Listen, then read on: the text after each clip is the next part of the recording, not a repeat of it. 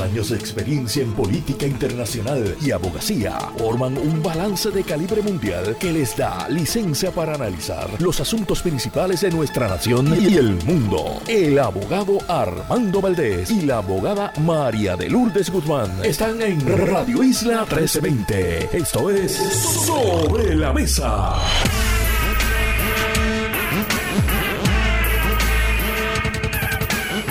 Buenos días Puerto Rico, soy Armando Valdés, usted escucha sobre la mesa por Radio Isla 1320. Hoy en Sobre la Mesa José Yello Ortiz Daliot y Víctor García San Inocencio son nuestros analistas. Además, el legislador municipal de San Juan por el partido Movimiento Victoria Ciudadana, Joel Vázquez, estará con nosotros. Y en el último segmento, el gran amigo artista, cantautor, motivador,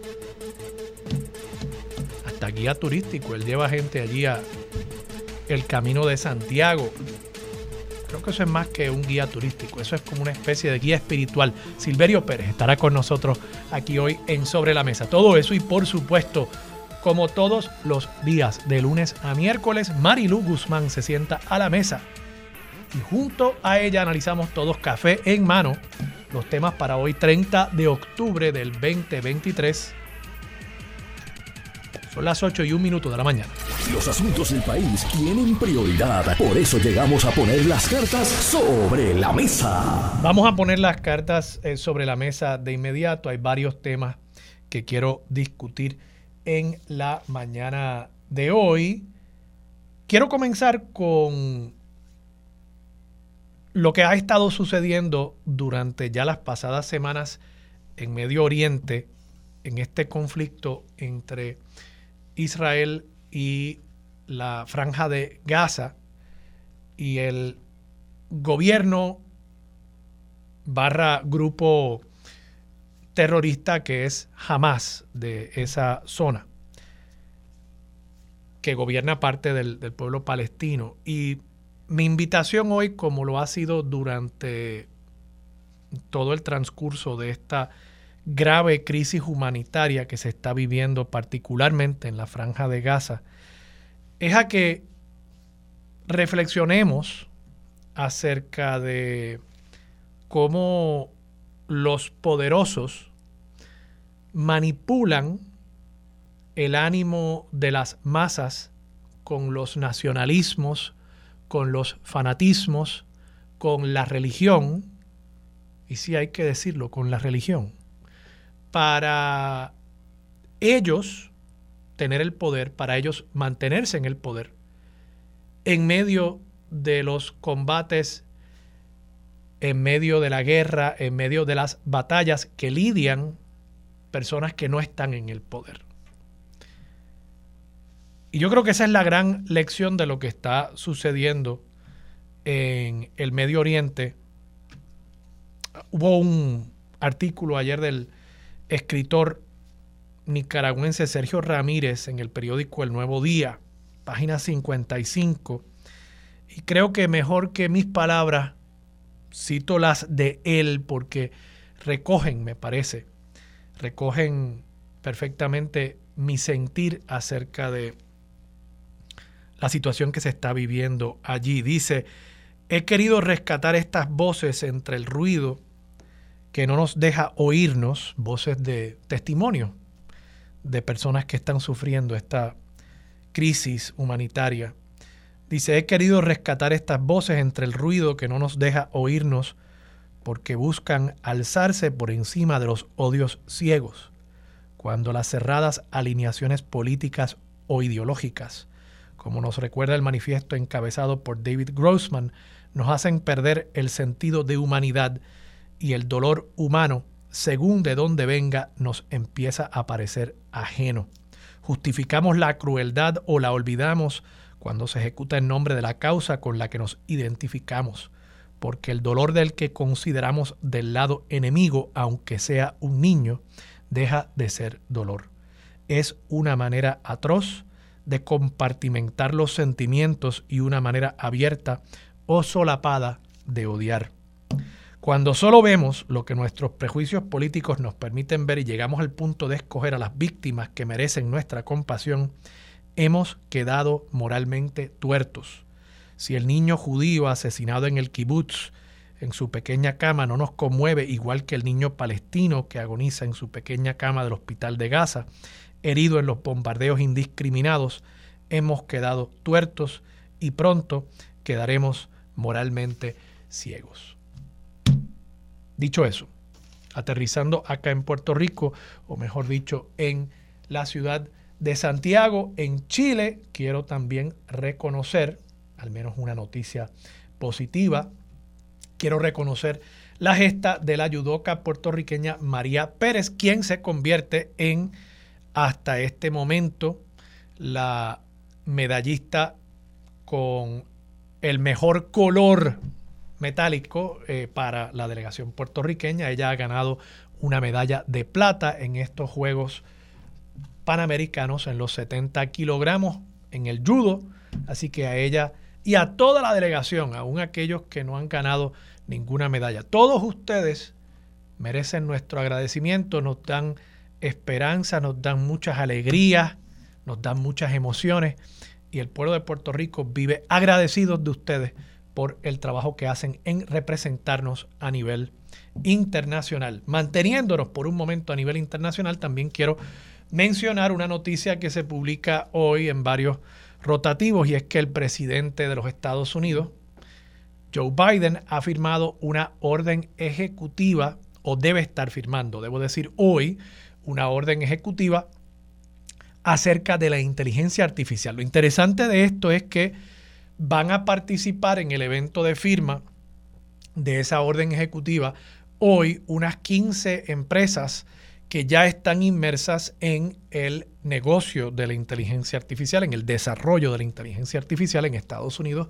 entre ellas la propia Microsoft, que por supuesto es propietaria en un 50% de OpenAI, OpenAI siendo la empresa que ha desarrollado el famoso chatbot ChatGPT, que tantos dolores de cabeza le está dando a los profesores universitarios y a las administraciones universitarias por el peligro de que se utilice para sustituir el ejercicio de aprendizaje que implica el escribir para los estudiantes por lo que produzca este sistema operativo.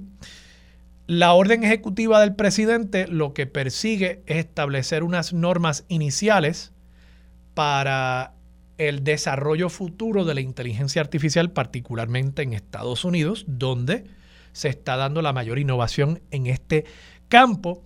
Y me parece interesante el mecanismo que está utilizando el presidente. Como el gobierno federal compra tantos productos tecnológicos está apalancando ese poder adquisitivo que tiene el gobierno federal para exigirle a aquellas empresas de tecnología que quieran seguir haciendo negocio con el gobierno federal que vayan poniendo en práctica estas medidas de seguridad en cuanto a la inteligencia artificial. Y de nuevo el hecho de que muchas de estas empresas van a estar presentes en el acto de firma de esta orden ejecutiva apunta a que ya el presidente ha logrado también la aceptación de muchas de estas empresas de las normas que contiene esta orden ejecutiva. ¿Qué dispone? Por ejemplo, plantea que antes de que llegue al público consumidor una herramienta de inteligencia artificial, que se hayan hecho unas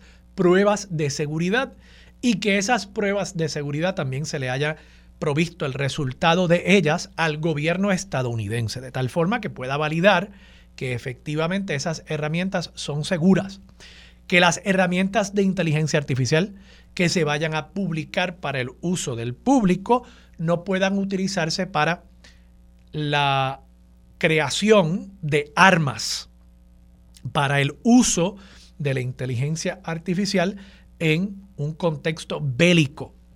Y también me parece interesante, plantean el uso de un watermark. Yo no sé cuál es la traducción, ahora que lo pienso, al español de watermark, pero a veces cuando usted está viendo un programa de televisión, usted sabe que sale en algún pietaje que haya obtenido en exclusiva ese canal, ese programa de noticias. muchas veces ese programa de chisme, le ponen por encima al video, al pietaje, le ponen por encima el nombre del canal en repetidas ocasiones, de tal forma que quien quiera utilizar ese video posteriormente en otra transmisión, otro canal, otro programa, va a tener que mostrarlo y mostrar quién fue originalmente el que publicó ese video. Pues eso se llama en inglés un watermark. Y lo que está planteando esta orden ejecutiva es que las empresas que desarrollan inteligencia artificial y esas inteligencias artificiales que desarrollan tanto texto como audio, como imágenes, como video, con mucha facilidad.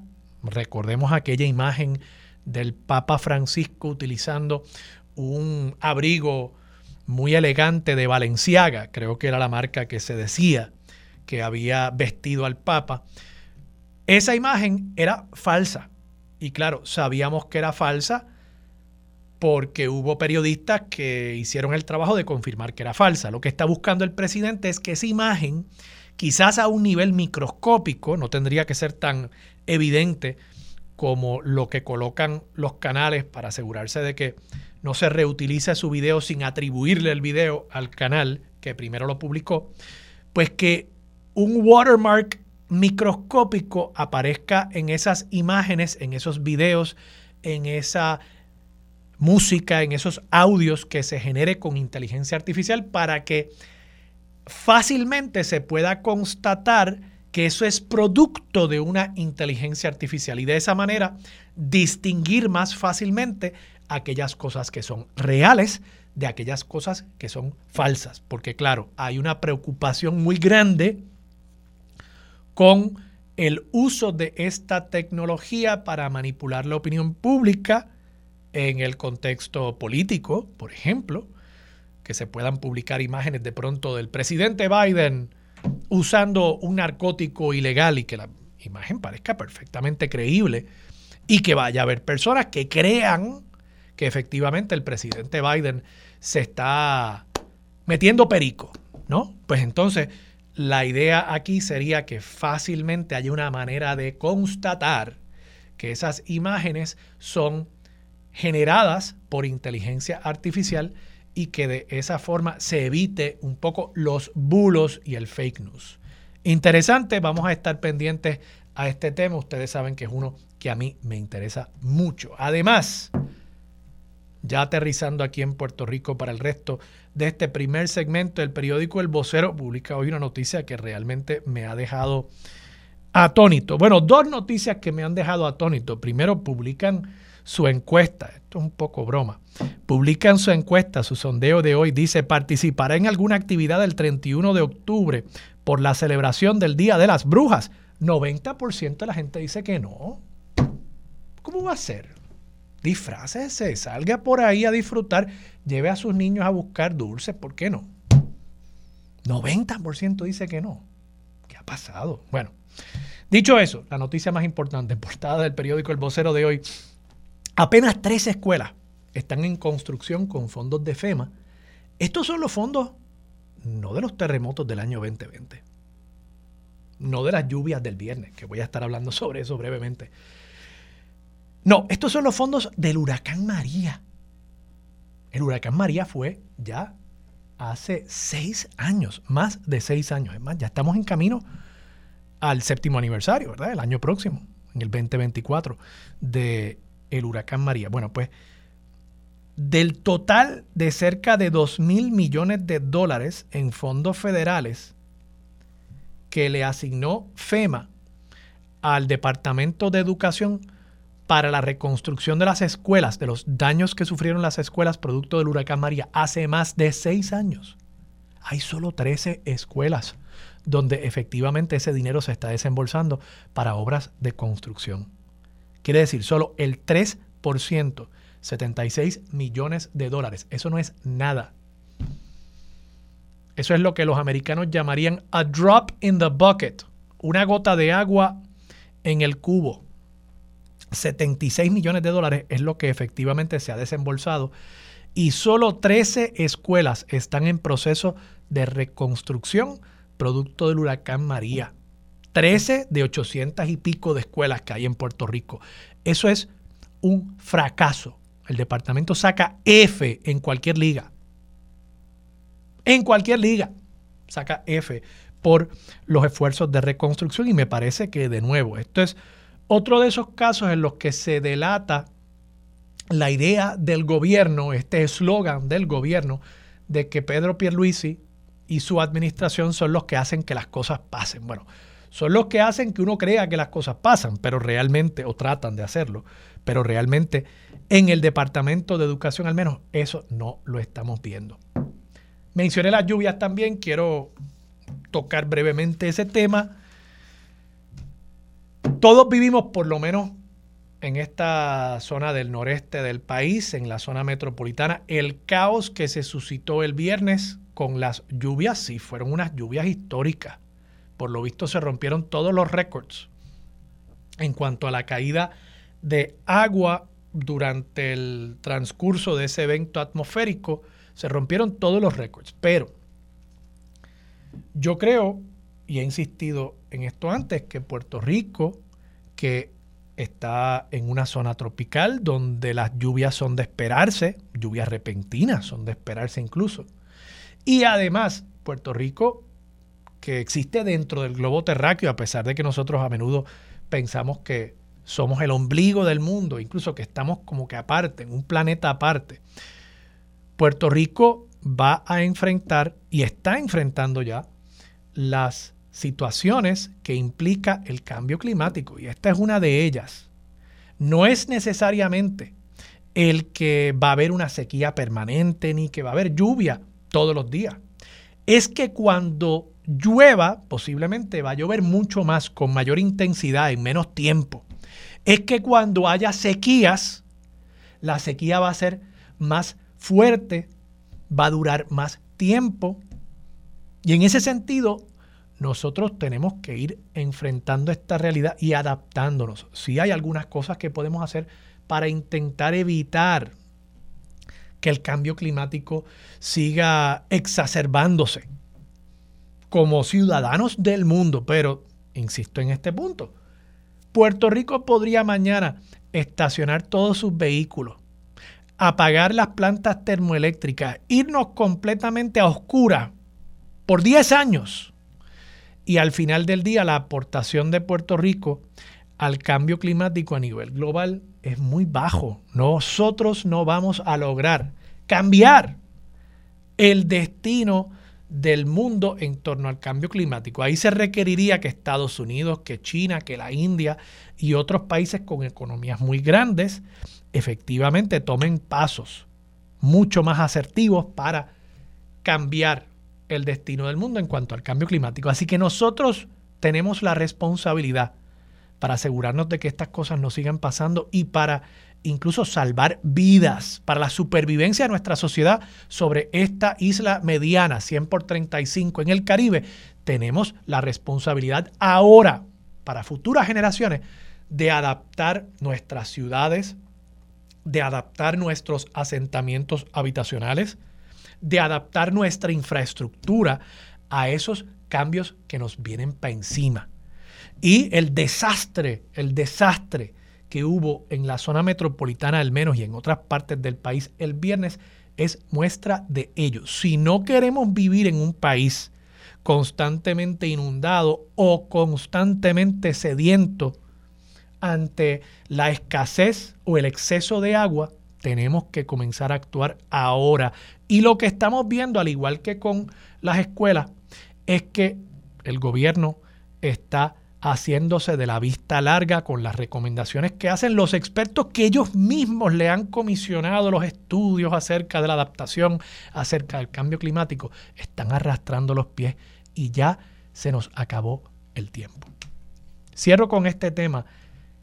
Luis Javier Hernández, hoy anuncia que, y le había dado ya la exclusiva a Gloria Ruiz Cuilan en el periódico El Nuevo Día, Gloria Ruiz Cuilan, y hoy ya pues Luis Javier lo confirma, Luis Javier Hernández va a desistir de su aspiración a la gobernación y va a aspirar a el Senado. Yo tengo que decir que me parece que Luis Javier Hernández ha sido muy desprendido, ha sido muy generoso también en su endoso a Jesús Manuel Ortiz y me parece que ha demostrado una madurez política que no es fácil, no es fácil, porque uno también tiene que pensar que Luis Javier Hernández, al igual que todos los políticos, pues tiene sus ambiciones.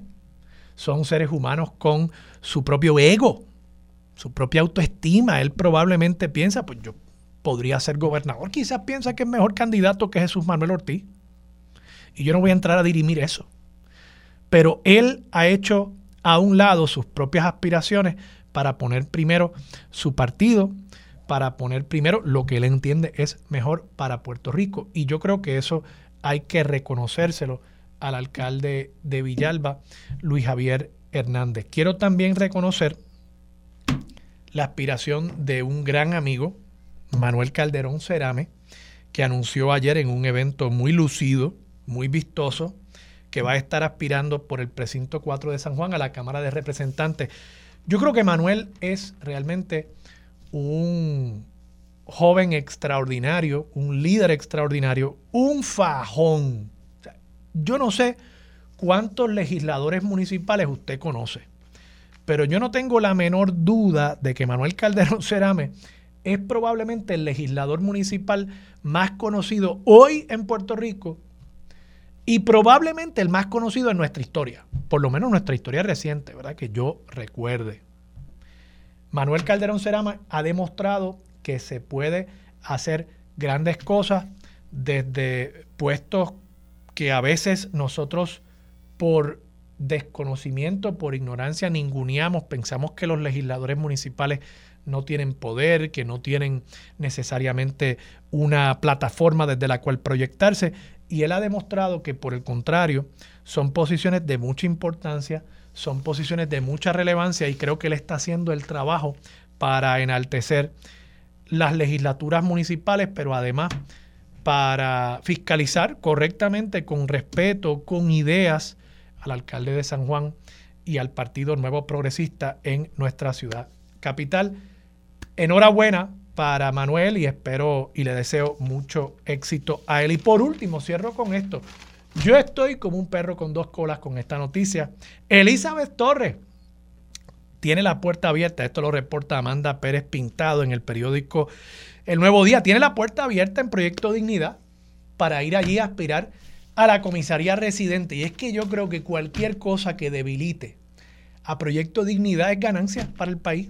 Y Elizabeth Torres, apúntenlo, apúntenlo, va a debilitar ese partido. Yo estoy como un perro con dos colas. Vamos a la pausa. Regresamos con más de Sobre la Mesa por Radio Isla 1320. Quédate en sintonía. Conéctate a radioisla.tv para acceder y participar en nuestra encuesta diaria. Sobre la Mesa por Radio Isla. Los asuntos de toda una nación están sobre la mesa. Seguimos con el análisis y discusión en Radio Isla 1320. Esto es Sobre la Mesa. Regresamos. Soy Armando Valdés. Usted escucha Sobre la Mesa por Radio Isla 1320. Marilu, buenos días. Buenos días, Marilu Armando. Guzmán. Ajá, buenos Guzmán días. y- Guzmán y Rivera. Y Rivera, pues, Porque ten- tengo, tengo madre, una madre madre. extraordinaria, oriunda de Naranjito. ella nos escucha. No, mi mamá ya falleció. Ah, bueno. Sí, hace 21 años que falleció. Ah, bendito. sí. Lo sí. siento. Este, pues, eh, pues buenos días a ti, Armando, y a todas las personas que nos escuchan. Hoy es lunes. y ¿Fuiste al teatro? Fui el viernes. El viernes. el viernes yo cogí toda esa. No me digas. Todo ese Tú diluvio. fuiste a Yo fui debajo de ese viernes. diluvio. Mira, yo estaba. ¿A qué hora fue la obra? Bueno, estaba pautada para las 8, pero comenzó cerca de las 9 Ok. porque yo creo que la producción le dio oportunidad a la gente a que Y llegara. actores, y la gente llegó. La, Mira, parece yo, que yo estaba, tú sabes que yo estoy yendo a ABC. Esta es mi última Ajá. semana. Entonces estaba yendo, estoy yendo a ABC, que está en el edificio de First sí, Bank. en First Bank. Yo salí, te diría, como a las 7 y cuarto para tratar de. Pues tenemos. Uno de los carros está en el taller, estaba en Uber. Entonces yo salí a tratar de buscar un Uber. Primero el Uber se tardaba como media hora en llegar. Y segundo, la Ponce de León, yo nunca la había visto así. Parecía un río, Marilú. O sea, no había donde, no había donde uno ¿Dónde pisar, que yo no fuera a tener uno o dos pies de agua. Sí, sí, Eh, sí. ¿sabes? Me iba a entripar. Sí, sí, pues sí. nada, regresé. Yo no puedo creer que esa obra no se Pues canceló. mira, yo, no se canceló y lo, lo extraordinario es que todo el mundo llegó eh, porque la sala se llenó. ¿Qué sala era? Era la sala Antonio Paoli La de Antonio Bellas. Artes y estamos hablando de quién mató a Héctor Lavoe. Espérate, la Antonio Este, Paoli es la de festivales. La de festivales, ¿De sí. verdad? sí Y sí. estaba lleno. Se llenó, sí. Y la gente llegó. O sea, dos mil y pico de personas. Sí, sí, este, y todo el mundo, bueno, hizo el esfuerzo. Yo salí muy, muy, muy temprano, pero como quiera, eh, me agarró un poco de tapón llegando al centro Minillas. Este, bueno, sé que otras personas se les hizo imposible, unas personas con las que yo iba estuvieron a punto de rajarse eh, porque encontraron, no encontraban salida en muchísimos lugares y yo digo, bueno, pero aquí se va a evaluar el estado de las alcantarillas, se va a evaluar cómo se está construyendo realmente.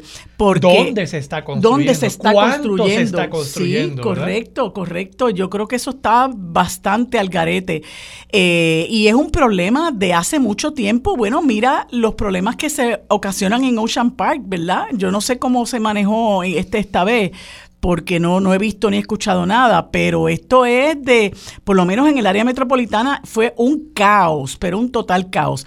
Pero de todas maneras, te había eh, dicho que quería comentar que me pareció extraordinaria la obra Quien mató a Héctor Lavoe, que vale la pena eh, mencionar que fue una gran producción, eh, que, que había unos excelentes actores algunos no los conocía, otros sí, como, como Denis Quiñones y Michael Stewart, eh, pero Raulito Carbonell estuvo espectacular, o sea, para los que somos cocolos de la mata y, y admiradores de Héctor Lavoe, de, de, ¿verdad? de su arte, este, era como verlo en el escenario y creo que él hizo un trabajo extraordinario, vale la pena reconocerlo.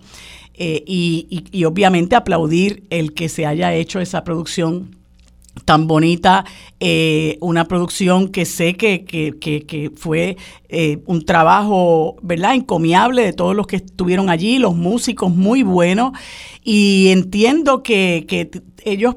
Eh, fueron por distintos lugares de la isla, así que eh, qué, bueno que la gente la pudo disfrutar, porque verdaderamente valió la pena eh, ver, ver quién mató a Héctor Lavoe. Oye, aquí se hace gran teatro.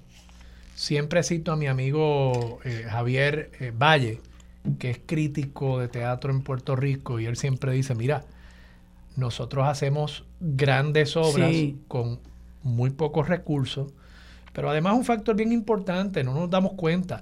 Teatro en Londres, el teatro en Nueva York, por ejemplo, dos grandes ciudades. Uno monta una obra y esa obra puede estar Ajá. un año, puede estar Sí. dos años, tres Aquí años. uno, dos días, Hay tres a lo eso. sumo. Aquí sí. son dos, tres, cuatro presentaciones y eso, pues, los actores, claro, no, no tienen la oportunidad de ensayar tanto. Eh, el, el periodo de tiempo en el que se presenta es más reducido, así que no necesariamente le están dedicando un año, dos años de su vida a ese personaje. Y eso tiene unas implicaciones, ¿no? Pero, pero aquí, aún con esas limitaciones, aquí se hace gran teatro. Sí, yo te puedo mencionar dos obras que a mí me, me, me calaron y que son grandes producciones. Y yo digo, wow, qué, qué cosas extraordinarias se hacen en este país con talento estrictamente puertorriqueño. Y una de ellas fue una producción que se llama Mamá Mía, donde estuvo precisamente Denis Quiñones y también estuvo Ednita Nazario, extraordinaria. Eh, y La Guagua Aérea. Eh, son dos de las más grandes producciones que yo he visto eh, y por eso, bueno, yo creo que, es importante que la gente se estimule y vaya y aprecie y apoye estos esfuerzos porque son realmente esfuerzos titánicos. A mí me gustó mucho de así de las últimas obras que he ido a ver. Eh, Antígona frente al mar Ah, también. de sí, Ágora sí, sí, Teatro. que ellos es un grupo Sí, teatral allá en la en, en, la, la- en el Arsenal de la en el Marina. Arsenal de la, de la Marina. y ellos sí. son un grupo teatral, ellos y ellas, que, que trabaja en espacios públicos. Ellos han hecho obras en el Viejo San Juan, en el Morro, por ejemplo. muy buena, ¿no? yo la vi también. Eh, y realmente, además de- del lugar, ¿verdad? Que era precioso, la, la puesta en escena era Sí, extraordinaria, sí. muy creativa. Eso, y, yo también pues tengo que obviamente privilegio personal eh, reconocer también el trabajo de mi gran amigo eh, Luis Negrón, que es el autor de, de Mundo Cruel, y él ha llevado también a, teatro, a teatro musical incluso, algunas de, algunos de los relatos que están en, en Mundo Cruel. y, bueno, ha hecho un gran trabajo también en el teatro. Así que... Eso es alimento para el alma, así que cada vez que se pueda, pues eh, hay cosas que la gente no puede costear, pero eh, pues a veces se ponen a precios populares, como dicen por ahí. Eh, incluso los espectáculos de la Sinfónica están a precios que mucha gente puede costear y, y, debemos disfrutar de ese, de ese talento puertorriqueño. Marilu, después de esta digresión cultural artística, vamos a la pausa y cuando regresemos, vi que te interesó el tema de Elizabeth Torres. Tú parece que también tú estás contenta como yo.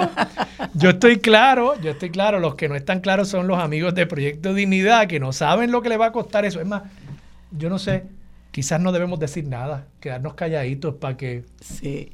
Porque créanme. Es esa, es esa, es esa charanga en lo que se ha convertido la política puertorriqueña tristemente. Con eso regresamos aquí en breve en Sobre la Mesa por Radio Isla 1320. Quédate en sintonía, conéctate a radioisla.tv para acceder y participar en nuestra encuesta diaria. Sobre la Mesa por Radio Isla. Los asuntos de toda una nación están sobre la mesa. Seguimos con el análisis y discusión en Radio Isla 1320. Esto es Sobre la Mesa. Regresamos, soy Armando Valdés, usted escucha sobre la mesa por Radio Isla 1320. Sigue sentada a la mesa Marilú Guzmán Marilú. El partido Proyecto Dignidad ha dicho que a pesar de que ella no es miembro bona fide de la colectividad, que Elizabeth Torres tiene las puertas abiertas para posiblemente aspirar. No te rías, no te rías que esto es una noticia seria. Ay, ellos no saben lo que les espera. para aspirar a la comisaría, a la comisaría residente. Yo le deseo el mayor de los éxitos a Elizabeth Torres. Eh, destruyendo desde el interior ese partido. Le deseo mucho éxito, de verdad. Sí, sí, sí. Ellos no saben lo que les espera. Bueno, para empezar, esa, esa señora no tuvo ni la, ni la prudencia de respetar el espacio del el alcalde Javier Jiménez, que iba a ser a oficializar su candidatura a la gobernación. Ella llegó allí y voy a usar, voy a usar la imagen que utilizó eh, mi amigo Néstor Duprey en su podcast. Ella estaba como el que se le va detrás a la ambulancia, ve que la ambulancia va corriendo con la sirena, es y aprovecha y se le va detrás a la ambulancia. Eso fue lo que hizo ella y le robó el espectáculo a, este señor Jiménez. O sea, ella no tuvo ni, ni, la, ni, la más, ni el más mínimo sentido de prudencia. Y eso es lo que les espera a, Proyecto Dignidad cuando esta señora, que a mi juicio está desequilibrada, eh, empiece a plantar bandera en ese, en ese partido. Máxime cuando ella llega eh, llamando la atención con una gorra que tenía las letras más grandes que yo he visto, que decía MAGA, ¿no? Y claro, ella busca, obviamente, eh, la prensa. Explica lo de MAGA. Ah, Puede make, haber gente que piense que eso es la. La, la de yo. make America Great Again, ¿verdad? Que es el eslogan de Trump. Y ella haciendo alarde de sus contactos con la, el ala más conservadora y trompista del Congreso de los Estados Unidos. Por eso te, por eso te digo que el proyecto Dignidad no sabe lo que les espera. Con César Vázquez, por un lado, que tiene una combinación de boca y zapato, y con Elizabeth Torres, que lo digo y lo repito, esa muchacha no está, no las tiene todas consigo por ser generosa con ella. Eh, cuando empiece a despotricar, eh, eh, sin, sin, eh, sin límite alguno, porque ella no se encomienda a nadie, pues, pues van a tener que ver qué es lo que van a hacer, ¿verdad? Pero eh, allá ellos, ellos le, han, ellos le han abierto las puertas y yo la he visto a ella fotografiándose con Joan Rodríguez Bebe y con, con Lizzie Burgos en estas actividades en contra de la, de la vacunación, etcétera. Eh, cuando llegue, eh, a, ponga un plante bandera en, en Proyecto Dignidad, se las van a ver y se las van a desear. Mira, yo aquí en este artículo que publica Amanda Pérez Pintado en el periódico El Nuevo Día, página 12, titular Proyecto Dignidad le deja la puerta abierta. Aquí está la semilla, aquí está el germen. Dice aquí, la otrora cabildera por la estadidad no descartó radicar una candidatura independiente si no llega a unos, cita, acuerdos con Proyecto Dignidad sobre unas, cita, inquietudes que no precisó. Esta persona es un agente disociador. Por mí, que la acepten en el seno de Proyecto Dignidad. Le deseo mucho éxito, pero al final del día, esto es lo mismo que le pasó a Pedro Pierluisi y al PNP. Dejaron un vacío. Pedro Pierluisi no ejerció su liderazgo como gobernador, como presidente del PNP, y dejó por la libre la selección de los candidatos para la delegación de Cabildero. Él dirá, no, bueno, es que esa es la democracia. Está bien, esa es la democracia, pero todos los líderes políticos apoyan ciertas personas, procuran asegurarse de que las personas que comparten su visión estén en los puestos importantes al interior de su colectividad. Eso es natural, eso es natural. Y Pedro Pierluisi lo dejó por la libre.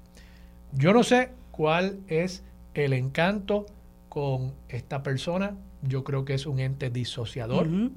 Yo creo que le va a costar mucho a Proyecto Dignidad y en ese sentido le deseo mucho éxito. Sí. Marilo, hablemos sobre las escuelas.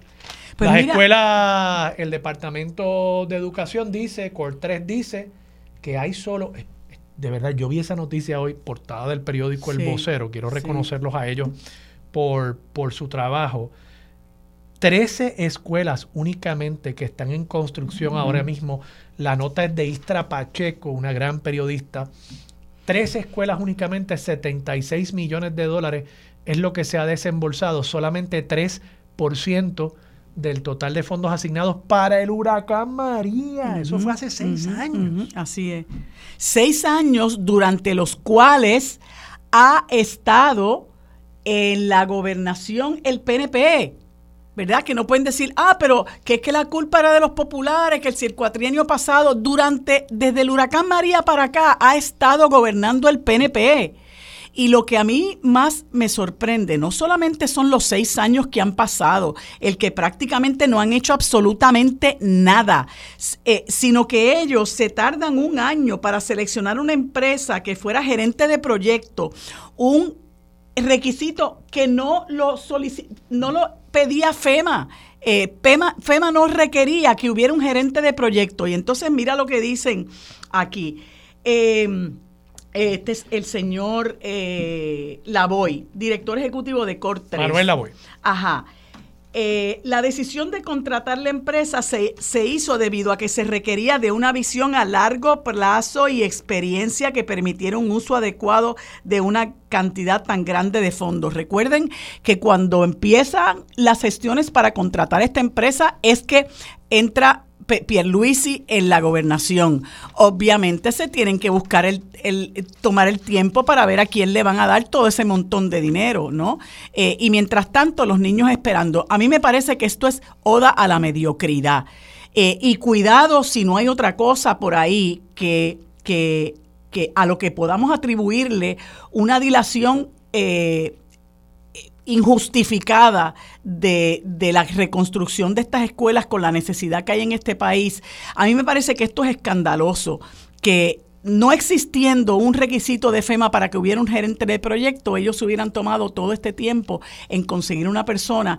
Y también que le dieron 76 millones a CBRE Heary, que junto a la agencia de publicidad Vadillo, Nazca, Sachi y Sachi tardaron un año en crear su plan de trabajo para la próxima década utilizando los fondos del programa de asistencia pública bajo la sección 428 para obras permanentes de la ley Stafford. Bendito sea Cristo. O sea, esto realmente llora ante los ojos de Dios. Esto, eh, esto no se justifica de manera alguna. Y eso que le llaman a este el cuatrienio de la obra y, y, y Pierluisi eh, está todo el tiempo eh, ufanándose de que él hace que las cosas pasen. Pues mire, esto es una de las formas en que las cosas no pasen. Hay que ver realmente qué pasó durante ese año eh, y si realmente ese dinero fue a parar a las manos de quién debía parar o a cuántas manos fue a parar todo ese dinero, porque yo no tengo la menor duda de que las excusas eh, que se están presentando a la luz pública para, para justificar esto, eh, son excusas eh, que, que verdaderamente les satisfarán a ellos nada más. Y recordemos también, Marilu, que esto de los gerentes de proyecto dio mucho de qué hablar con razón con el proyecto de Tu Hogar Renace, ¿verdad? Se le asigna a solo una empresa eh, para gerenciar el proyecto, después esa empresa reparte los proyectos a distintos contratistas y mira todos los problemas que hemos tenido con esas obras. La Contralora empezó a hacer un estudio acerca del uso de esos fondos, halló que se le había hecho pagos por obras incompletas y nunca realizadas a contratistas, se lo lleva al gobernador Pedro Pierluisi, según reportó en un momento el Centro de Periodismo Investigativo, y ahí quedó. Entonces, seguimos viendo el mismo patrón. Eso de que tomó un año para escoger la empresa, eso probablemente es porque hubo 20 impugnaciones de los que pidieron. Seguro que sí. Y entonces las impugnaciones tardan tiempo. ¿Por qué? Porque seguramente, en efecto, había alguna determinación de adjudicación de esa subasta que era contrario a los mejores, a las mejores prácticas que uno espera en, en, buena administración. Lo que pasa con frecuencia, sí. Entonces, uno quisiera decir, bueno, pues es que hay que buscar la manera de que estos procesos sean menos burocráticos, ¿verdad? Porque a, menudo le echamos la culpa a la burocracia. Pero es que la burocracia también tiene una razón de ser y la razón de ser de la burocracia y de darle esas oportunidades, esos turnos al bate al contratista que pierde una subasta, es para que el sistema se autorregule y uno pueda ver, oye, el contratista que se llevó el contrato efectivamente es el mejor postor, es el que mejor servicios está ofreciendo, es el que va a hacer el trabajo con mayor calidad y en la medida en que siga habiendo esa intervención política en la adjudicación de estos contratos, pues se hace necesario el que existan todas esas garantías procesales de impugnación del que pierde la subasta. No, no tenemos otra manera, porque si eliminamos eso para eliminar la llamada burocracia, pues entonces simple y sencillamente va a ser abrirle el grifo a la corrupción.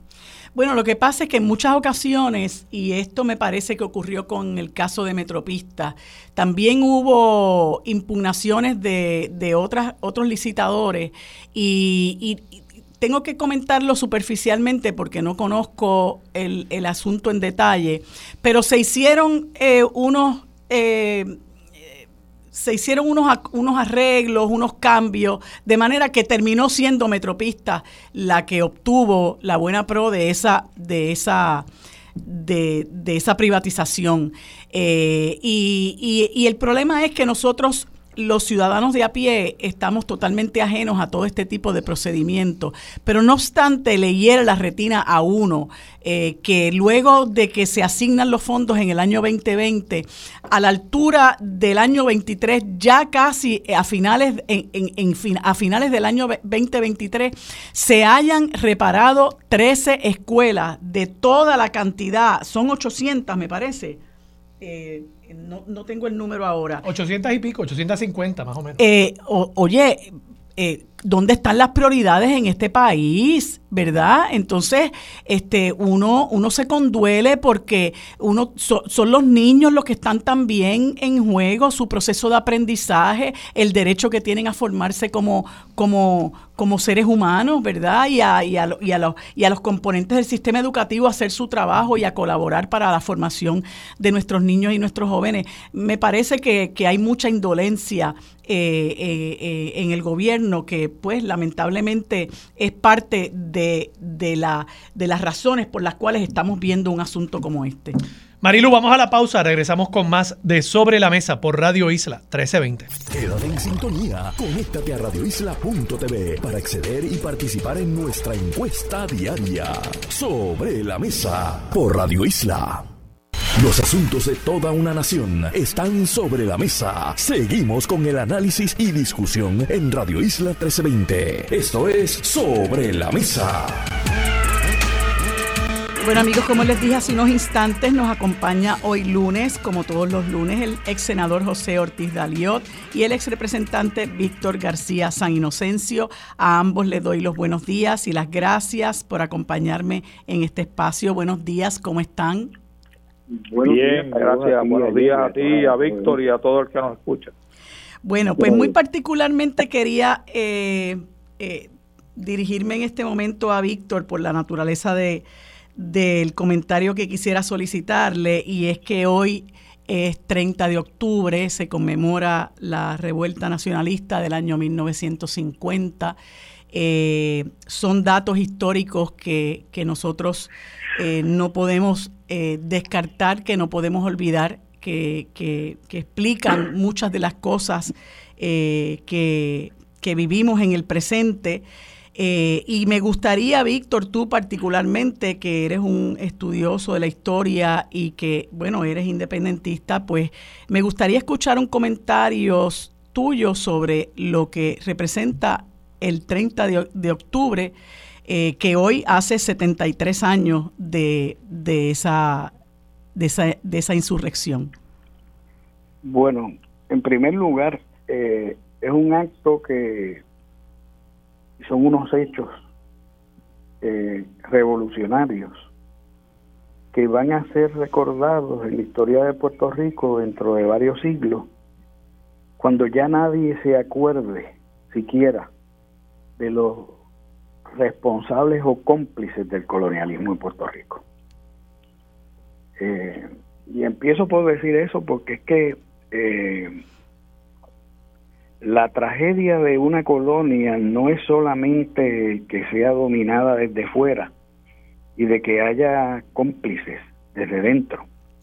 Es que también se les resta valor, se les resta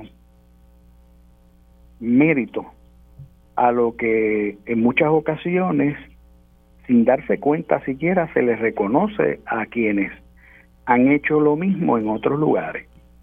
Voy a dar un ejemplo todo el mundo que porta una cartera en Puerto Rico, si la abre, va a encontrar que tiene retratos dentro de la cartera de revolucionarios independentistas de Estados Unidos. Ellos no están allí en, la cara de los billetes por, por adorno.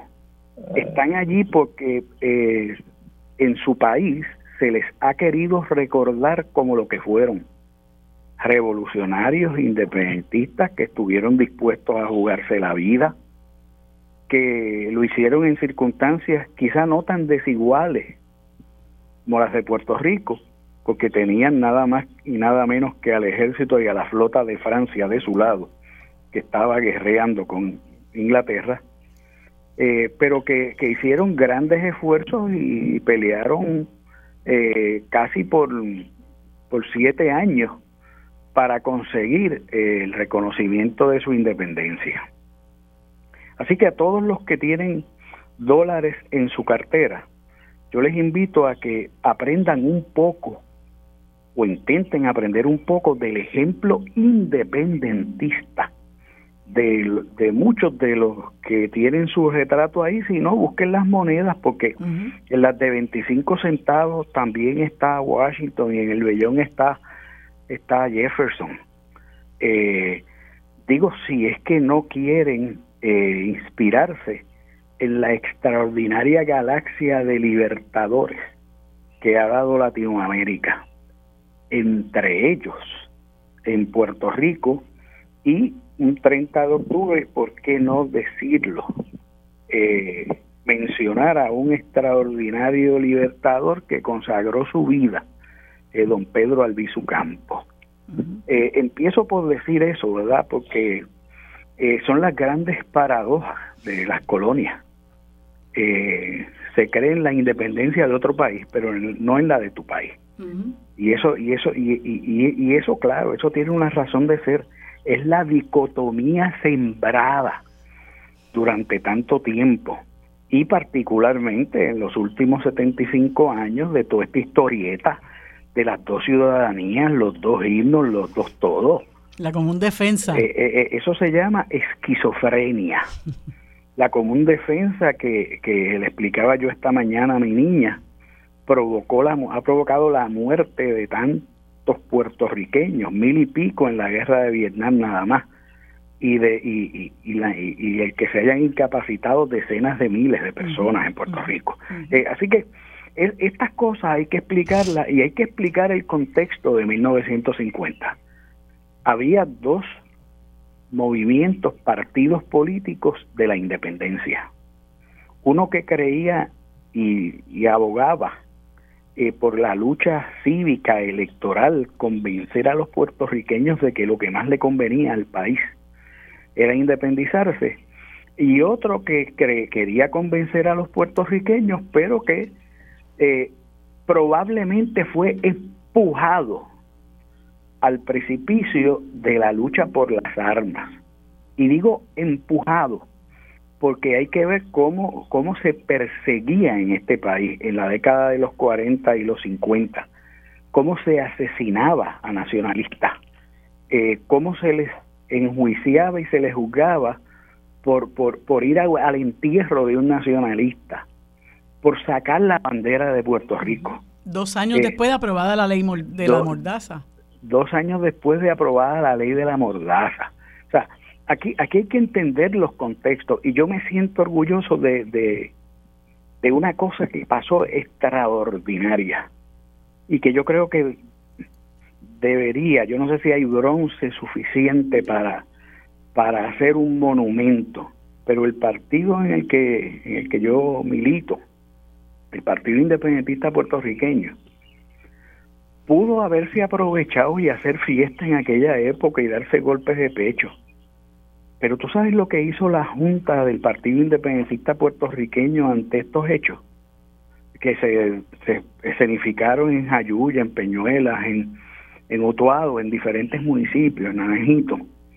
Eh, ¿Sabes lo que hizo el Partido Independentista puertorriqueño? Estando el país en estado de sitio, convocó a su Junta a reunirse en el barrio Palmar entre Aguadilla y Aguada y, y emitió una de las declaraciones más generosas que se hayan podido emitir, donde en esencia se dijo, el Partido Independentista puertorriqueño saluda a los héroes que están ofrendando su vida por la patria en este momento y se solidariza con todos los perseguidos, etcétera, etcétera. Eh, y claro está, los arrestos de más de 2.000 líderes del PIB, incluyendo el liderato local. El, el PIB eh, habría de ser el segundo partido en, la, en, las elecciones siguientes. Eh, y esto evidentemente, este, este alzamiento se da en el contexto de que ya estaban cocinando cómo lavarle la cara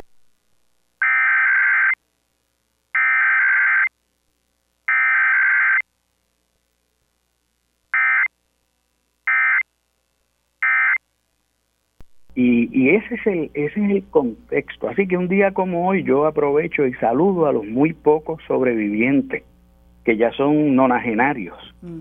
Eh, de los que fueron presos más de 10 años. Saludo, por ejemplo, a don Heriberto Marín, que debe estar camino a Jayuya. Eh, que no habría mármol suficiente y él no lo no lo querría para que un día se erija un monumento a esos héroes y a él. Eh, así que lo digo de todo corazón me emociona como puertorriqueño que haya habido puertorriqueños que se atrevieron en el momento más decisivo, porque quizás la historia de Puerto Rico sería otra. Así es. Y si le hiciéramos honor a esa historia, los puertorriqueños y puertorriqueñas que se están formando serían otros también. Pero yo yo invito a, a los radioescuchas que pues que, que dicen ser muy puertorriqueños y lo son, pero no creen tanto en Puerto Rico y en su potencial, que examinen los billetes que tienen en su cartera si es que se los ha dejado este gobierno incompetente y corrupto. Y miren los retratos de libertadores estadounidenses y se miren en ese espejo a ver si no querrían celebrar los nuestros y la libertad nuestra. Así es. Pues Yello, no sé si hay algo que tú quieras eh, expresar, ¿verdad? Este, no veo por qué no. Claro, hombre, claro que sí. Yo creo que hay que hacer una, una gran denuncia eh, también, eh, María de Lul, porque si tú miras los periódicos de hoy día, el Nuevo Día particularmente, que he leído, el vocero, que también lo estuve revisando, no he visto mención alguna de los eventos que ocurrieron el 30 de octubre. Ninguna. O sea, en ese sentido quieren borrar de la historia las cosas que suceden en Puerto Rico y son parte de la historia, sean positivas, sean negativas, como tú las quieras cualificar, ¿no? Pero es, es, denunciable y condenable que la prensa le niegue a, a la población, particularmente a los jóvenes, es simplemente eh, una lectura sobre lo que sucedió en ese, ese día en particular.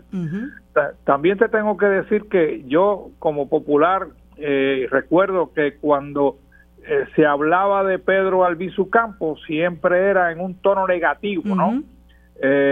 y yo creo que eso también ha, ha, abundado a que esa figura no se haya reconocido aún más de lo que se ha reconocido porque hay sin número de escuelas y parques que se llaman Pedro Albizu Campos. De hecho, eh, yo le comentaba hace tiempo a un popular que yo veía eh, más camisetas en los días que, que, que, que, se de alguna manera se celebraba algún evento en Puerto Rico, eh, la, fiesta, la fiesta de la calle San Sebastián y otras, veía más camisetas con la con la, figura con la figura de Albizu Campo y, y, no la de Muñoz Marín. Así, Y te tengo que decir que, que cada día que, que pasa para mí, eh, eh, me, admiro más la figura de Pedro Albizu Campo. De hecho, tengo como tengo un sinnúmero de libros empezados y no totalmente leídos, pero uno de los que estoy empezando a leer es eh, uno que se llama Pedro Albizu Campo, Las llamas de la aurora, ah, acercamiento a su biografía de Marisa Rosada, que, es posiblemente el mejor libro de Pedro Albizu Campo. Así que hoy hay que recordar la historia, recordar la historia quiere decir crecimiento cultural y, no aislamiento eh, cultural como tratan de hacer eh, muchos en Puerto Rico. Y sin duda esa historia explica lo que nosotros somos, ¿verdad? Lo que hemos sido y lo que somos, por qué estamos aquí que mucha gente desafortunadamente no entiende eh, la realidad en la que estamos viviendo y qué mucho le debemos a esa gente que en un momento dado, como decía Víctor, eh, puso en riesgo libertad, vida y hacienda por aquello en lo que creían, como lo hicieron también en un momento dado esas personas que están en los billetes eh, americanos.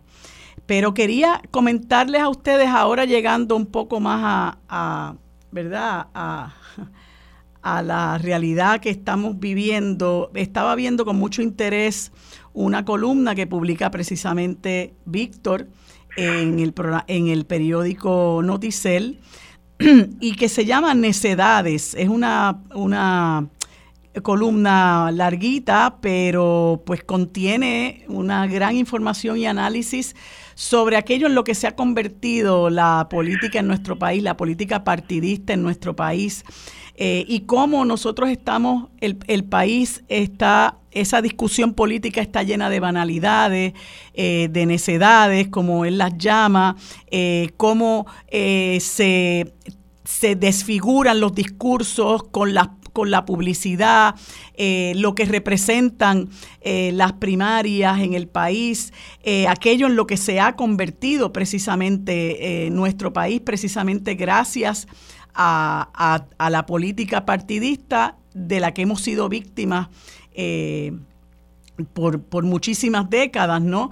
Y, y una de las eh, de los resúmenes que hace Víctor, que son, ¿verdad? Me parece muy, muy bien.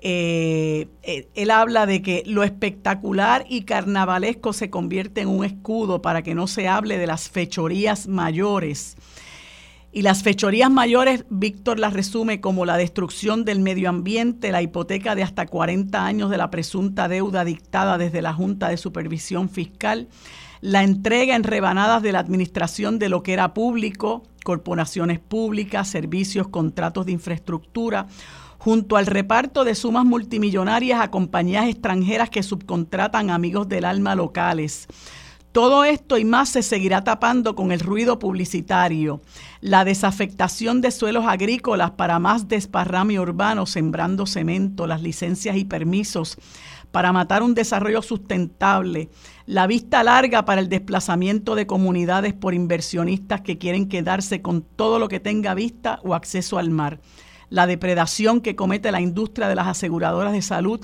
y todo lo demás que demanda hace mucho que el gobierno haga su trabajo de controlar y detener. Pero ya empiezan a salir las payasadas de quienes ganan primeras planas y dos o tres días de publicidad gratuita. Los invito a, a leerla con detenimiento. Y hablando, ¿verdad?, de, de las payasadas y de quienes ganan primeras planas y dos o tres días de publicidad gratuita, pues eh, hemos visto la oferta ¿no? que tenemos eh, para los electores, entre ellos estaba hablando yo ahorita eh, con Armando de esta señora que se llama Evelyn Torres, en el Elizabeth, día, Elizabeth. perdón, Elizabeth Torres, en el día de ayer hizo su anuncio de querer aspirar a presidir el Senado nuevamente, este personaje que se llama Tomás Rivera Chats, que dice que llama a votar íntegro por La Palma y por el equipo del PNP para el Senado de Obra en esta próxima elección. Y este es su discurso para que la gente vaya haciendo embocadura. Estoy convencido de que con igualdad de condiciones Puerto Rico, con nuestro talento, capacidad y pasión por trabajar, podemos competir y superar a cualquier estado de nuestra nación. Creo en nuestra gente, somos un pueblo juicioso, perdón, que se me fue. Eh, somos un pueblo juicioso e inteligente y vamos a parar en seco a los inmovilistas, separatistas, comunistas, antiamericanos, anticapitalistas y los enemigos de los patronos y aquellos que atacan los sectores productivos de nuestra patria, todos esos farsantes de la moral que quieren destruir lo que somos y en lo que creemos los puertorriqueños. Así que eh, bueno, eso es parte de lo, la mesa está servida, eso es parte de lo que tiene el electorado puertorriqueño. Por otro lado, en el Partido Popular, eh, el, el, alcalde de Villalba pues se, se, se retiró de sus aspiraciones a la candidatura a la gobernación eh, y hace también unas expresiones que, que yo creo que son, ¿verdad?, igualmente huecas, ¿no? este, como que yo creo que el PPD se tiene que convertir en la causa grande del país. Propongo que nos insertemos a proponer que nuestro proyecto de futuro esté alineado directamente a las causas que realmente el puertorriqueño y la puertorriqueña le preocupan tenemos que unirnos porque las primarias siempre han sido divisivas. Así que les traigo esto y les cito esto porque eh, parte de lo que, de lo que comentaba Víctor es realmente eh, eh, la banalidad en lo que se ha convertido la discusión pública en este país, la banalidad de lo que es la discusión en las campañas, ¿verdad? Que están sazonadas por todo este andamiaje eh, publicitario que le vende a la gente unos candidatos que resultan ser, ¿verdad? aquellos que posteriormente trabajan, laboran, legislan, actúan en contra de los intereses de esa gente que vota por ellos. Y la necesidad urgente que tiene este país en un momento de tanta crisis económica y moral de, de, de empezar a mirar con, con sentido crítico a aquellos que nuevamente se, se ofrecen como, como estos pseudo líderes que no lo son, que pretenden serlo, que tienen estos discursos eh, banales y, vacíos, eh, para tratar de buscar realmente gente competente, buena, comprometida con el país. Ya no vamos a tener a esos héroes nacionalistas que entregaron su vida y su libertad y su hacienda hace 73 años y, muchos y durante mucho tiempo también, pero las luchas se pueden seguir dando eh, de manera seria, ¿verdad? Con compromiso para el país, pero realmente la oferta que tiene en este momento este país con los, el bipartidismo y, este otro eh, y, el otro partido y Proyecto Dignidad, ¿verdad? Eh, pues me parece que, que, que, no, es, no es necesariamente lo que nosotros merecemos, este Yello. Bueno, mira, es, es como yo digo, eh, eh, María de Lourdes, hablan mucho y dicen poco, ¿no? Eh, porque si tú miras las palabras de Rivera Chat, pues habló mucho pero no dijo nada, con excepción quizás de que el pueblo de Puerto Rico es un pueblo sumamente trabajador y lo es, pero lo cogen de tonto cada cuatro años, particularmente ese partido que él representa, el PNP, que es el más corrupto, como lo dijo un ex fiscal federal, el más corrupto de Puerto Rico se llama Partido Nuevo Progresista. Y tú lo ves inclusive en esto que ustedes estaban discutiendo ahorita sobre la construcción de las escuelas, 13 escuelas desde, desde María para acá, para escoger un gerente de proyecto, un gerente de proyecto para que reparta el bacalao a los que ellos le digan que lo repartan. Eso, eso es corrupción.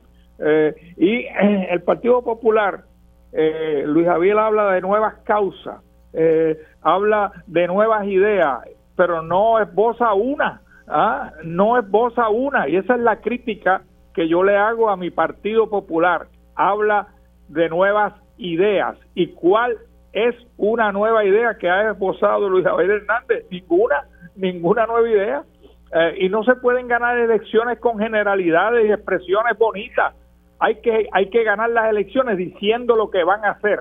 Y una de las cosas que debería de hacer el Partido Popular es comprometerse con la descolonización de Puerto Rico y tú no ves ni a Luis Javier, ni ves a, a, a Jesús Manuel, ni ves inclusive el amigo Manuel Calderón en San Juan hablar uh -huh, de la descolonización. Uh -huh. De hecho, a los que creemos en la descolonización de Puerto Rico y en la soberanía de Puerto Rico, ni los invitan, le dan de codo.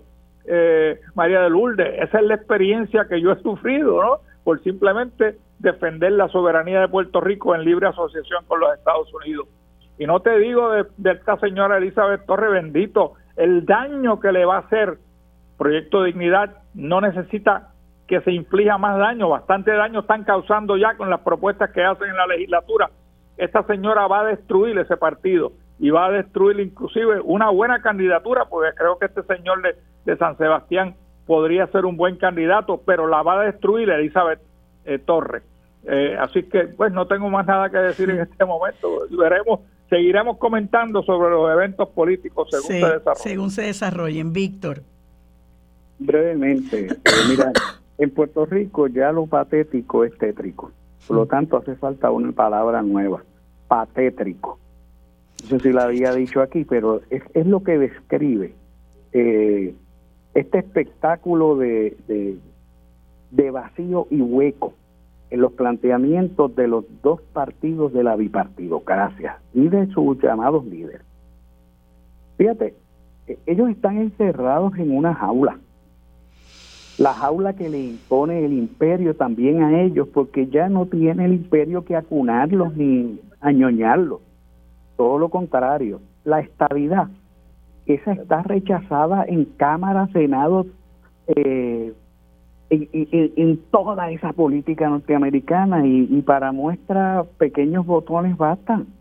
Miren, miren el, el nuevo presidente de speaker de la Cámara de Estados Unidos. Uh -huh que lo que le falta es ir con capucha de Ku Klux Klan a, a, a dirigir los trabajos, aspiran a unirse permanentemente a, a, a, a ese bestiario cavernícola que se ha convertido el gobierno de los Estados Unidos. El más liberal se supone que es el presidente americano y está mudito y cuando habla es para apoyar la masacre de miles de civiles y niños en Hamas. Uh -huh.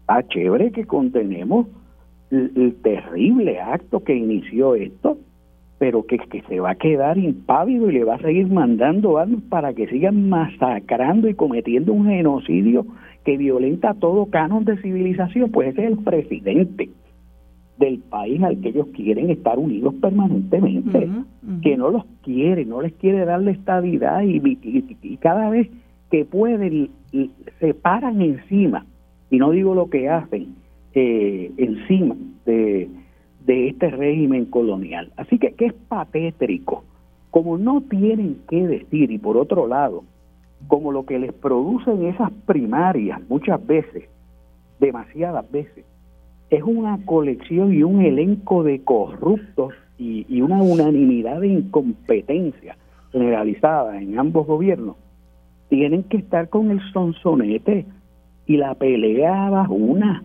y, y los, hasta en los elementos fisiológicos de las personas se meten. Eh, o sea, eso es lo que le obsequian al país y ante eso el llamamiento tiene que ser a cada, a cada persona, a cada ciudadano. Nos expropiaron el proceso electoral, hicieron la ley que les dio la gana para hacer lo que les da la gana, no. Que los que declaren su candidatura sean cada uno de los ciudadanos de este país, seamos cada uno, y nos pongamos a hablar y nos pongamos a denunciar y discutamos lo que nadie quiere hablar.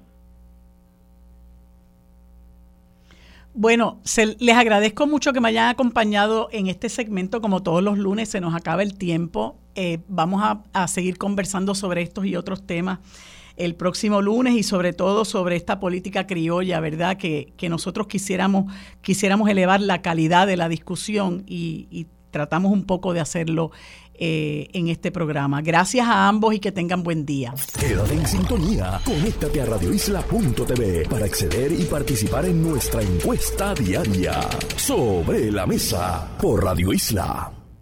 Los asuntos de toda una nación están sobre la mesa. Seguimos con el análisis y discusión en Radio Isla 1320. Esto es Sobre la Mesa. Bueno amigos, en este segundo segmento conversamos con Joel Vázquez, legislador municipal por el Movimiento Victoria Ciudadana, la legislatura municipal de San Juan. Le doy los buenos días a Joel y las gracias por acompañarme en este espacio. Saludos Joel, ¿cómo te encuentras? Y siempre es un placer estar contigo y estamos bien, gracias a Dios. Me alegro mucho. Joel, quería primero que todo preguntarte eh, por una actividad en la que sé que participaste de convocada por los vecinos del barrio Quebrada Arena, sector Los Navarros en San Juan, eh, que se celebró el pasado martes, en la cual ellos están denunciando eh, la destrucción de un bosque eh, que aledaño a su, a su comunidad.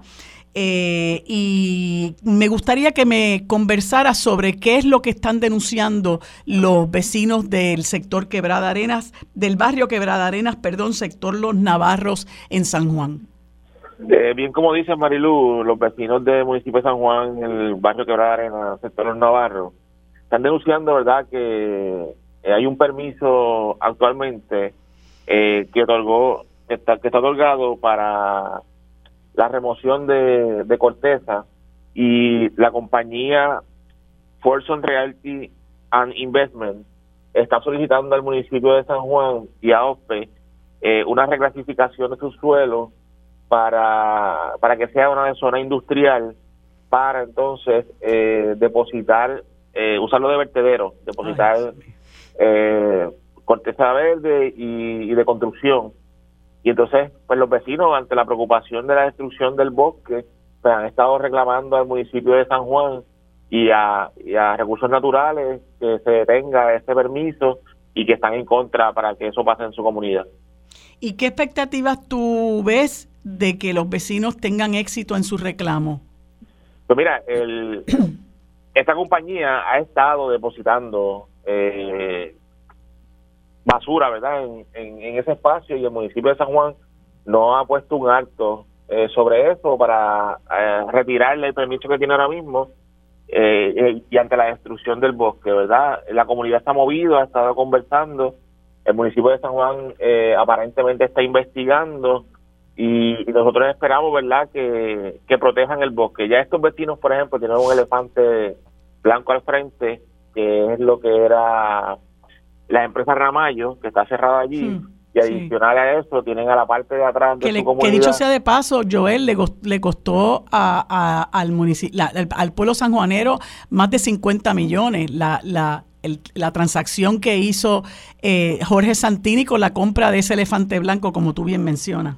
Correctamente. Estos vecinos ahora tienen a Ramallo, lo que eran las empresas Ramallo al, al frente de su comunidad, y entonces a la parte de atrás van a tener un vertedero si se aprueba esta reclasificación de suelo. Y a nosotros, ¿verdad?, nos preocupa que esta comunidad que está en el mismo centro de estas dos propiedades, pues eh, continúe la contaminación a, los vecinos y vecinas.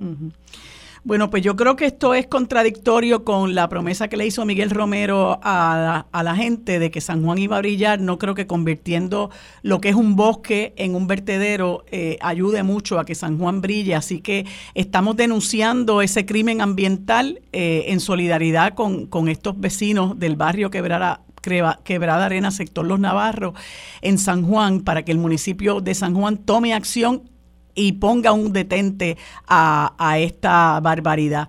Y por otro lado, Joel, quería preguntarte, porque, bueno, has visto que unos comerciantes han demandado al alcalde para impedir la puesta en vigor de el Código de Orden Público que debe comenzar a regir el 9 de noviembre eh, y hay una serie de preocupaciones, ¿no? Por un lado están los comerciantes con la preocupación de los horarios, de que les están impidiendo que abran luego de determinadas horas eh, y por otro lado están los residentes de los, de los sitios aledaños eh, que, que, rodean esos aledaños a, a esos negocio. Eh, ¿cómo, ¿Cómo podemos manejar esta situación, verdad? Porque hay unas personas que se quejan, como son los comerciantes, pero también hay unos residentes que están buscando paz y sosiego en sus comunidades. Mira, eh, Marilu, esto era predecible. Eh, sabíamos que iba a ocurrir que este código de orden público iba a traer pleitos legales, eh, adicional a otros problemas sociales que van a traer ante la movilidad de la gente en el cierre de negocios eh, a las 12 o a las 2 de la mañana, depende del día. Y nosotros, ¿verdad? Lo que planteamos desde un principio es que debía haber participación ciudadana para llegar a un consenso entre residentes y comerciantes. Durante las vistas públicas eh, hubo cosas bien particulares de comerciantes y residentes diciendo lo mismo en días distintos. Y el municipio debió ser un facilitador de sentar a estos residentes y comerciantes y llegaron unos acuerdos antes de ponerlos a pelear, ¿verdad? Y entonces ahora vamos a tener los residentes por un lado que necesitan tranquilidad, necesitan eh, paz, pero sin embargo tenemos comerciantes que no van que van a cerrar al final del camino cuando se pudo, ¿verdad? Haber tenido una conversación mucho antes que de aprobar algo tan punitivo que según los comerciantes. Por otro lado, eh, la oficina de permiso continúa dando permisos en lugares que, son residenciales y eso se convierte en un problema porque los vecinos y vecinas pues eh, continúan teniendo problemas particulares. Ahora bien, el 9 de noviembre esto comienza a regir y vamos a tener eh, ciudadanos con neveras en sus carros, moviéndose a los parques, moviéndose a las calles, para terminar de consumir y eso va a tomar un tiempo en la época más fiestera de Puerto Rico, que es la acción de gracias y, las navidades. Así que de verdad nosotros y nosotros nos preocupa, ¿verdad?, qué va a pasar estos primeros meses de, la implementación del código eh, y que sabemos que este código se crea para bajar la criminalidad y en San Juan eh, la criminalidad es a todas horas eh, matan gente por la mañana, matan gente por la noche, matan gente a la madrugada y los problemas de criminalidad no se resuelven con asuntos punitivos. Se resuelven con prevención, se, resuelven con deporte. Con planificación. Con, educación, con planificación, correcto, como bien dice. Y entonces a nosotros, ¿verdad? Este, nos preocupa que, que esto convierta en más problemas en San Juan cuando no lo necesitamos. Así es.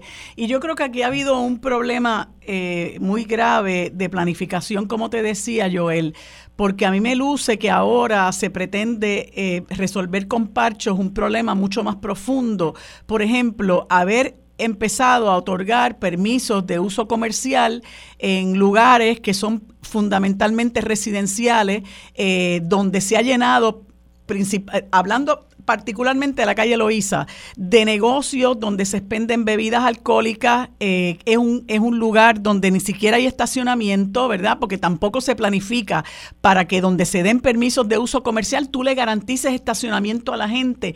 Entonces la gente se va a estacionar en todos los lugares aledaños y eso incluye las entradas de las casas de las personas, eh, se paran allí a conversar, mucha gente eh, hasta hace sus necesidades. En, en, los lugares cercanos, dejan basura, o sea, la mala planificación, ¿verdad? ha sido en gran medida la, génesis de este problema, ¿verdad? Que ahora pues tiene residentes y, comerciantes tristemente enfrentados, ¿verdad? Cuando se, se podía establecer una situación armoniosa siempre y cuando se, se respete, ¿verdad?, el derecho de cada cual y, y sobre todo de los residentes que llegaron primero eh, a ese lugar a vivir en paz y en tranquilidad. Así que bueno, vamos a ver qué va a estar pasando. Como tú dices, el 9 de noviembre eso comenzará, pero el problema que tenemos es que en un, me acuerdo de la mano dura de Roselló, ¿no? Cuando empezó a cerrar los residenciales, ¿qué hicieron los narcos? Se movieron a las barriadas y barriadas que eran tranquilas, pues se convirtieron en tierra de nadie porque allá fueron a parar para continuar eh, su fechoría. Eh, ¿Y sabe cuál es el problema? Que el municipio no tiene los recursos policíacos ni de supervisión para para atender estos problemas. Entonces, eh, la mayor cantidad de policías en San Juan está en el área norte de San Juan, porque es el área más comercial, y de pronto la gente se va a mover al sur, y que es la zona más tranquila de San Juan, que son los campos de San Juan, sí. Pupey, Caimito, etcétera, y entonces eh, tiene un gran problema. El asunto de planificación, por ejemplo, en la calle Loíza, si, si recuerdan aquel negocio de Moji, si usted vaya a por la calle Loíza, allí hay otro negocio nuevo. Eh, y entonces es un pacho tras otro. Eh, y entonces el asunto de planificación, por ejemplo, la infraestructura. Hace unos días nos inundamos, esas tuberías se hicieron para zona residencial y hoy tenemos una zona comercial sin haber reparado eso antes. Claro. Entonces es un problema bien profundo que no se atiende con pachos, sino se atienden con planificación, como bien dice. Así es. Eh, pues me parece que, que, es un problema bastante serio eh, que va a traer y está trayendo unos problemas a las comunidades que pudieron haberse atendido con una planificación adecuada. Joel, gracias por, por haber estado con nosotros y darnos esta información importante. Nuevamente repito que nos solidarizamos con esos eh, vecinos del barrio Quebrada Arena, sector Los Navarros, y, ya hacemos un llamado al municipio de San Juan para que detenga las actividades que pretenden convertir un bosque en un vertedero. Gracias, Joel, por tu participación y seguimos conversando próximamente. Que tengas buen día. Quédate en sintonía. Conéctate a radioisla.tv para acceder y participar en nuestra encuesta diaria sobre la mesa por Radio Isla. Los asuntos de toda una nación están sobre la mesa. Seguimos con el análisis y discusión en Radio Isla 1320. Esto es Sobre la Mesa. Bueno amigos, en este último segmento conversamos con el querido amigo escritor y cantautor Silverio Pérez, a quien le doy los buenos días y las gracias por acompañarme en este último segmento. Saludos Silverio, ¿cómo estás? Pues muy bien, Marilú, y bien contento de de poder compartir contigo unas reflexiones sobre este 30 de octubre, aportar un poquito y complementar las cosas que tan extraordinariamente bien dijo Víctor García San Inocente. Pues mira, antes que conversemos sobre eso, quería eh, recordar, eh, eh, recordar, ¿verdad? Decir que hoy, 30 eh, de octubre, precisamente a partir de las 3 de la tarde y en la funeraria Eret, se van a celebrar unos actos de recordación y homenaje póstumo, póstumo a nuestro querido Gary Núñez en la funeraria Eret. Así que todos los que quieran rendir tributo a este querido amigo, este gran músico, eh, eh, y, patriota, Gary Núñez.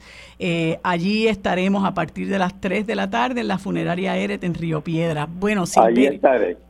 Pues lo que quería comentarte es, y que un poco lo hablé con Víctor, es que eh, eh, eh, lastimosamente, trágicamente en las colonias se oculta y se encubre lo que es la historia real de un país, precisamente para que la gente no sepa por qué estamos donde estamos, por qué somos lo que somos, por qué ciertas personas, ciertos hombres y mujeres en la historia del país dieron unas luchas y muy, muy por el contrario se tergiversa la historia y se les demoniza para que la gente aprenda eh, a, amar a quien los juzga, ¿verdad? A quien los somete y se crea el cuento de lo mejor de los dos mundos.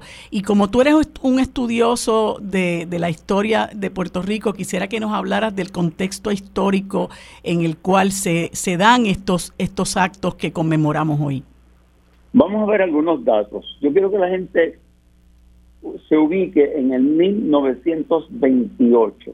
1928 se, se, se cumplieron 30 años, 30 de la invasión estadounidense a Puerto Rico.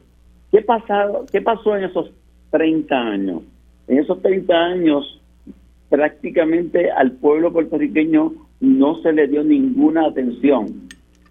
Puerto Rico vivía en la miseria económica y de salud.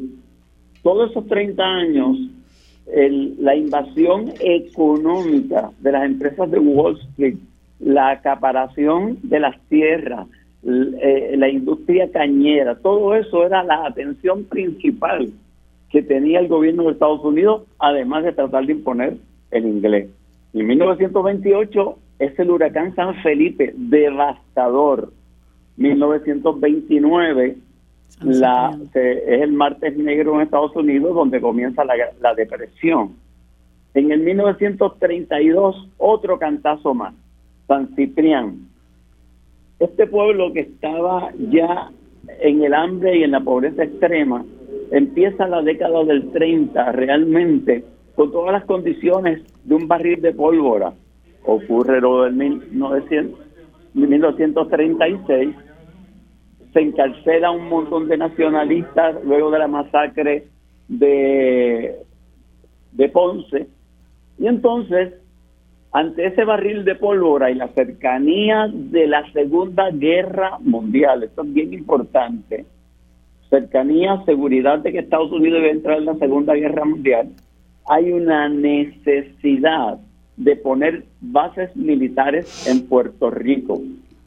Y para poner bases militares en un país que está en extrema pobreza y a punto de, una revolución por, por, por la opresión que está recibiendo en ese momento, empieza la necesidad de maquillar la colonia y por ahí empieza lo del gobernador electivo 1948 que sale electo Luis Muñoz Marín y comienza a tramarse lo de la constitución de Puerto Rico que después la ley promesa y la Junta de Control Fiscal se la han pasado por buen lugar y entonces la ley 600 etcétera.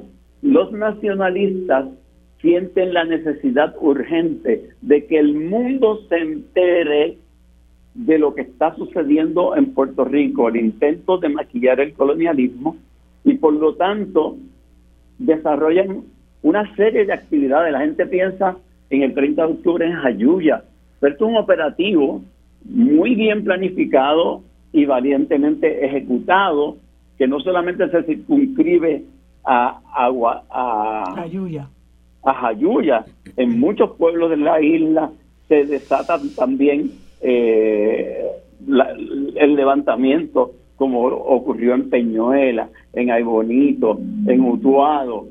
Oye, y el ataque a la casa Blair también, donde residía temporalmente el presidente de los Estados Unidos. Es un ataque también a la fortaleza, donde mueren los patriotas puertorriqueños. Y es una actividad que no para y que sigue en 1954 cuando ya se ha aprobado la constitución en el ataque al Congreso de Estados Unidos. O sea, esta es una necesidad del nacionalismo de decirle al mundo, miren hacia acá, donde el colonialismo que ha sido condenado por las Naciones Unidas está siendo maquillado para que la gente crea que se resolvió el problema colonial de Puerto Rico. Ese es el contexto histórico en que ocurre esto en el 1940, en esa década del 40 y de ahí en adelante, para aplacar el hambre y las necesidades que hay en Puerto Rico, empiezan todas estas ayudas de la PRERA y de la PRA y ese crecimiento económico, no desarrollo, sino crecimiento económico artificial con todas las industrias que se trajeron a Puerto Rico en ese momento, cosa que colapsa luego en el 1973 cuando es la crisis del petróleo y de ahí en adelante el colapso que nos lleva eventualmente a la quiebra. Ese es el contexto del 30 de octubre.